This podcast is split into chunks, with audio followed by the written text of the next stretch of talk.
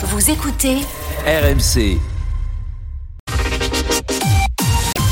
RMC, la matinale week-end. Ne rien manquer de l'actualité. Bonjour Stéphane Jeunesse. Bonjour Mathieu, bonjour à toutes et à tous. Des heures, des sifflets, des huées. Ouverture très tendue ce matin du Salon de l'Agriculture lors de l'arrivée d'Emmanuel Macron. On est sur place et on vous raconte tout ce qu'il s'y passe.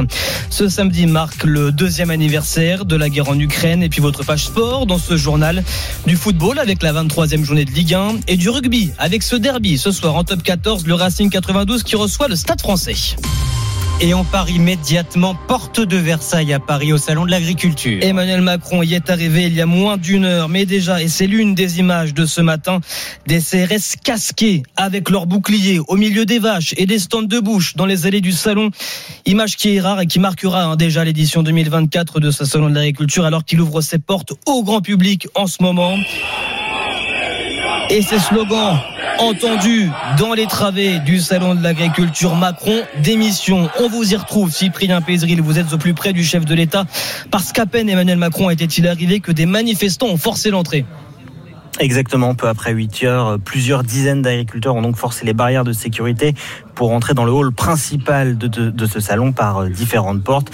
Des agriculteurs de la FNSEA et de la coordination rurale en courant, en criant, vous l'avez entendu. Macron démission dans la foule notamment, coup de pied, coup de poing, des heures d'une intensité euh, rare, il faut le dire, avec euh, le service de sécurité rapidement débordé, les CRS appelés en renfort, casques et boucliers et déjà des premières interpellations. Et parmi les personnes qui ont forcé l'entrée donc des membres de, du syndicat agricole de la coordination rurale, José Pérez est le co-président de ce syndicat dans le Lot-et-Garonne. Les agriculteurs, s'ils sont aujourd'hui dehors, c'est parce qu'ils n'ont pas d'euros, ils n'ont pas d'argent. Et il faut aider l'agriculture française. Putain, dans quel pays on vit, quoi? Un pays où on crève son agriculture. Personne n'écoute ces agriculteurs. On est là, on discute. C'est des mesurettes qu'ils annoncent. Des mesurettes. C'est quoi cette politique? C'est quoi ce président-là? C'est quoi ce président? Qui respecte pas son agriculture. Cyprien Pézril, on vous retrouve porte de Versailles à Paris parce qu'en fait, on l'a entendu Emmanuel Macron chahuter. Il a immédiatement été exfiltré. Alors normalement, en tout cas, c'est ce qui est prévu, Cyprien, c'est qu'il échange avec des syndicats agricoles en ce moment. Oui, en fait, même plus précisément de tout ça, le président de la République n'a rien vu et peut-être même rien entendu. Il petit déjà en ce moment même avec des représentants syndicaux à l'écart dans les étages du parc des expositions, loin des allées donc où je me trouve actuellement, ce qui explique le calme derrière moi. Il doit prendre la parole devant la presse d'ici quelques minutes. Et puis, eh bien pour ne rien vous cacher, ici la question qui se pose maintenant, c'est de savoir si le président de la République, dans ces conditions, va réellement pouvoir déambuler dans les allées comme prévu aujourd'hui. Le salon d'agriculture, justement, qui doit ouvrir, qui a d'ailleurs ouvert ses portes il y a maintenant trois minutes précisément, mais pour autant des parties resteront, en tout cas ce matin, fermées au public. Merci beaucoup Cyprien Pézril en direct du salon de l'agriculture à Paris pour RMC. Et on suivra évidemment cette visite d'Emmanuel Macron tout au long de la journée dans vos rendez-vous d'information. Mais pour l'heure, on en vient à ce deuxième anniversaire commémoré aujourd'hui. Voilà deux ans que la Russie a attaqué l'Ukraine. C'était le 24 février 2022. Vladimir Poutine qui lançait son offensive contre l'Ukraine. Le Kremlin qui parle d'ailleurs toujours d'opération spéciale et non de guerre. Sur le terrain, la ligne de front n'a presque pas bougé depuis maintenant un an. Et depuis le début de cette guerre, un Ukrainien sur cinq a fui son pays, dont 70 000 sont arrivés en France comme au nord de la Gironde, par exemple, où vous avez pu rencontrer deux femmes ukrainiennes qui sont arrivées en mars 2022, Pierre Bourgès. Dans cette maison du nord de la Gironde, Irina et Ivana prennent le café sur la table de la salle à manger, un téléphone allumé pour traduire les quelques mots de français qui leur échappent encore. Juste à côté, des photos du jour de leur départ en bus de la Pologne vers la France. Quand nous arrivons ici, nous, tout le monde pensait que c'est juste les trois mois. Et c'est les finis, nous repartirons en Ukraine et les vies normales. Sauf que la guerre continue encore aujourd'hui. Il a fallu plusieurs mois aux deux femmes de Kiev et Nikolaïev pour oublier les bruits de bombes, de sirènes, de tirs, mais aussi pour accepter qu'il allait encore falloir rester en France. Je ne sais pas, quand je reviens, deux fois Ivana allait en Ukraine, moi non.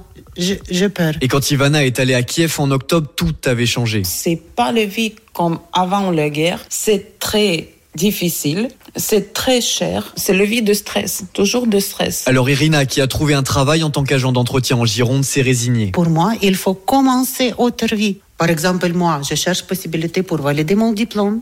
parce que je suis euh, master économie. Elle continue de projeter sa vie en France avec l'espoir dans un coin de sa tête de retrouver son appartement, ses voisins, sa vie d'avant. Pierre Bourges, correspondant de RMC en Gironde. Est-ce qu'il faut retenir en bref de l'actualité ce matin? C'était l'événement hier soir pour le cinéma français, la cérémonie des Césars. Le César du meilleur film est attribué à L'anatomie d'une chute. Et ce succès pour le film Anatomie d'une chute qui a remporté pas moins de six statuettes, dont celle, on vient de l'entendre, du meilleur film. Et cette prise de parole de Judith Godrèche lors de la cérémonie, la comédienne qui dénonce l'omerta des violences sexuelles qui gangrènent le milieu du cinéma. 9h05 sur RMC, le sport, c'est d'abord le foot. Et cette qualification en finale de la Ligue des Nations de l'équipe de France féminine, les Françaises qui affronteront l'Espagne, ce sera mercredi soir grâce à leur victoire de 1 hier soir face aux Allemandes. Côté messieurs, 23e journée de Ligue 1, marquée hier soir par la victoire de Lyon à Metz, de buts à 1. L'OL qui pointe ce matin à la dixième place du classement, ça va mieux hein, côté lyonnais. Aujourd'hui, deux rencontres, 21h Strasbourg-Brest et à 17h juste avant, ce sera Lorient-Nantes. Lorient qui pourra compter sur son meilleur buteur, le guinéo-ivoirien Mohamed Bamba, Valentin Jamin. Les supporters lorientais sont déjà habitués à ces saltos ou ces glissades sur les genoux pour célébrer. Depuis janvier, Mohamed Bamba impressionne. Lorient a pris 10 de ses 22 points avec lui. Il a un énorme volume de jeu avec et sans ballon. Guy Demel, son coach avec la sélection espoir ivoirienne, n'est pas étonné par son apport. C'est un joueur qui est capable de faire des efforts pour libérer de l'espace pour ses coéquipiers, presser la ligne de défense adverse. Puis vu qu'il est très mobile, souvent il est quand même dans les bons coups. Arrivé après 6 mois en Autriche à Wolfsberger où il a marqué 8 buts, Bamba est calme, timide, croyant, il prie beaucoup. Pas de sortie, pas une goutte d'alcool, nous dit son entourage, une mentalité qui plaît à son entraîneur Régis Lebris. Il a commencé son intégration dans l'équipe de cette manière-là avec beaucoup de réserve et beaucoup de générosité. Donc on a juste envie de le suivre. Qu'il est très discipliné sur le plan défensif, qu'il a très peu de régulation à faire. Et il a du flair. Toujours à l'affût d'opportunités pour le commun des mortels. C'est impossible. Et puis eux, ils vont se dire, il y a quelque chose qui peut apparaître. Avec au moins un but marqué lors de ses quatre premiers matchs de Ligue 1, Bamba, 22 ans, a égalé un record de 1973 et sorti Lorient de la zone rouge. Lorient-Nantes, le coup d'envoi, ce sera à 17h. Et puis le week-end marqué aussi Stéphane par le rugby. Avec Antoine Dupont sur un terrain de retour avec le maillot de l'équipe de France de rugby à 7 sur les épaules. Ça se passe au Canada à l'occasion du tournoi de Vancouver. Les Bleus qui ont vaincu cette nuit les Samoa et les États-Unis. Rugby à 15 cette fois à la suite du tournoi Destination ce week-end. C'est la troisième journée. 15h15 Irlande Pays Galles, 17h45 Écosse Angleterre. Sur les pelouses françaises d'ailleurs on joue aussi. C'est le top 14 avec le Racing 92 qui reçoit à 21h05 le Stade Français et les Racing Men qui doivent se rassurer après une série de défaites inquiétantes. Pierre Thévenet. 8 revers sur les 11 derniers matchs, une grosse défaite contre Montpellier la semaine dernière. Avant ce derby, l'atmosphère s'est durcie à l'entraînement du Racing 92, confirme Olivier Clémensac. Comme euh, chaque année quand c'est un match contre le Stade français, l'ambiance elle a changé aussi parce qu'on a pris une branlée le week-end dernier à la maison. On a une, une mentalité qui a changé un peu cette semaine et qui va faire que j'espère qu'on va faire un gros match. Le Stade français, leader, reste sur trois victoires consécutives et au-delà du besoin de points, la rivalité renforce la pression pour Camille Chat, Racingman depuis ses 17 ans. J'ai compris l'importance du derby euh, dès que je suis arrivé au Racing. À chaque fois qu'il y a eu un derby, il y a toujours eu cette concurrence-là et c'est vraiment un match très important pour moi. Le Racing a gagné les trois derniers matchs face au Stade français mais avait perdu leur dernière rencontre à la Paris La Défense Arena la saison dernière.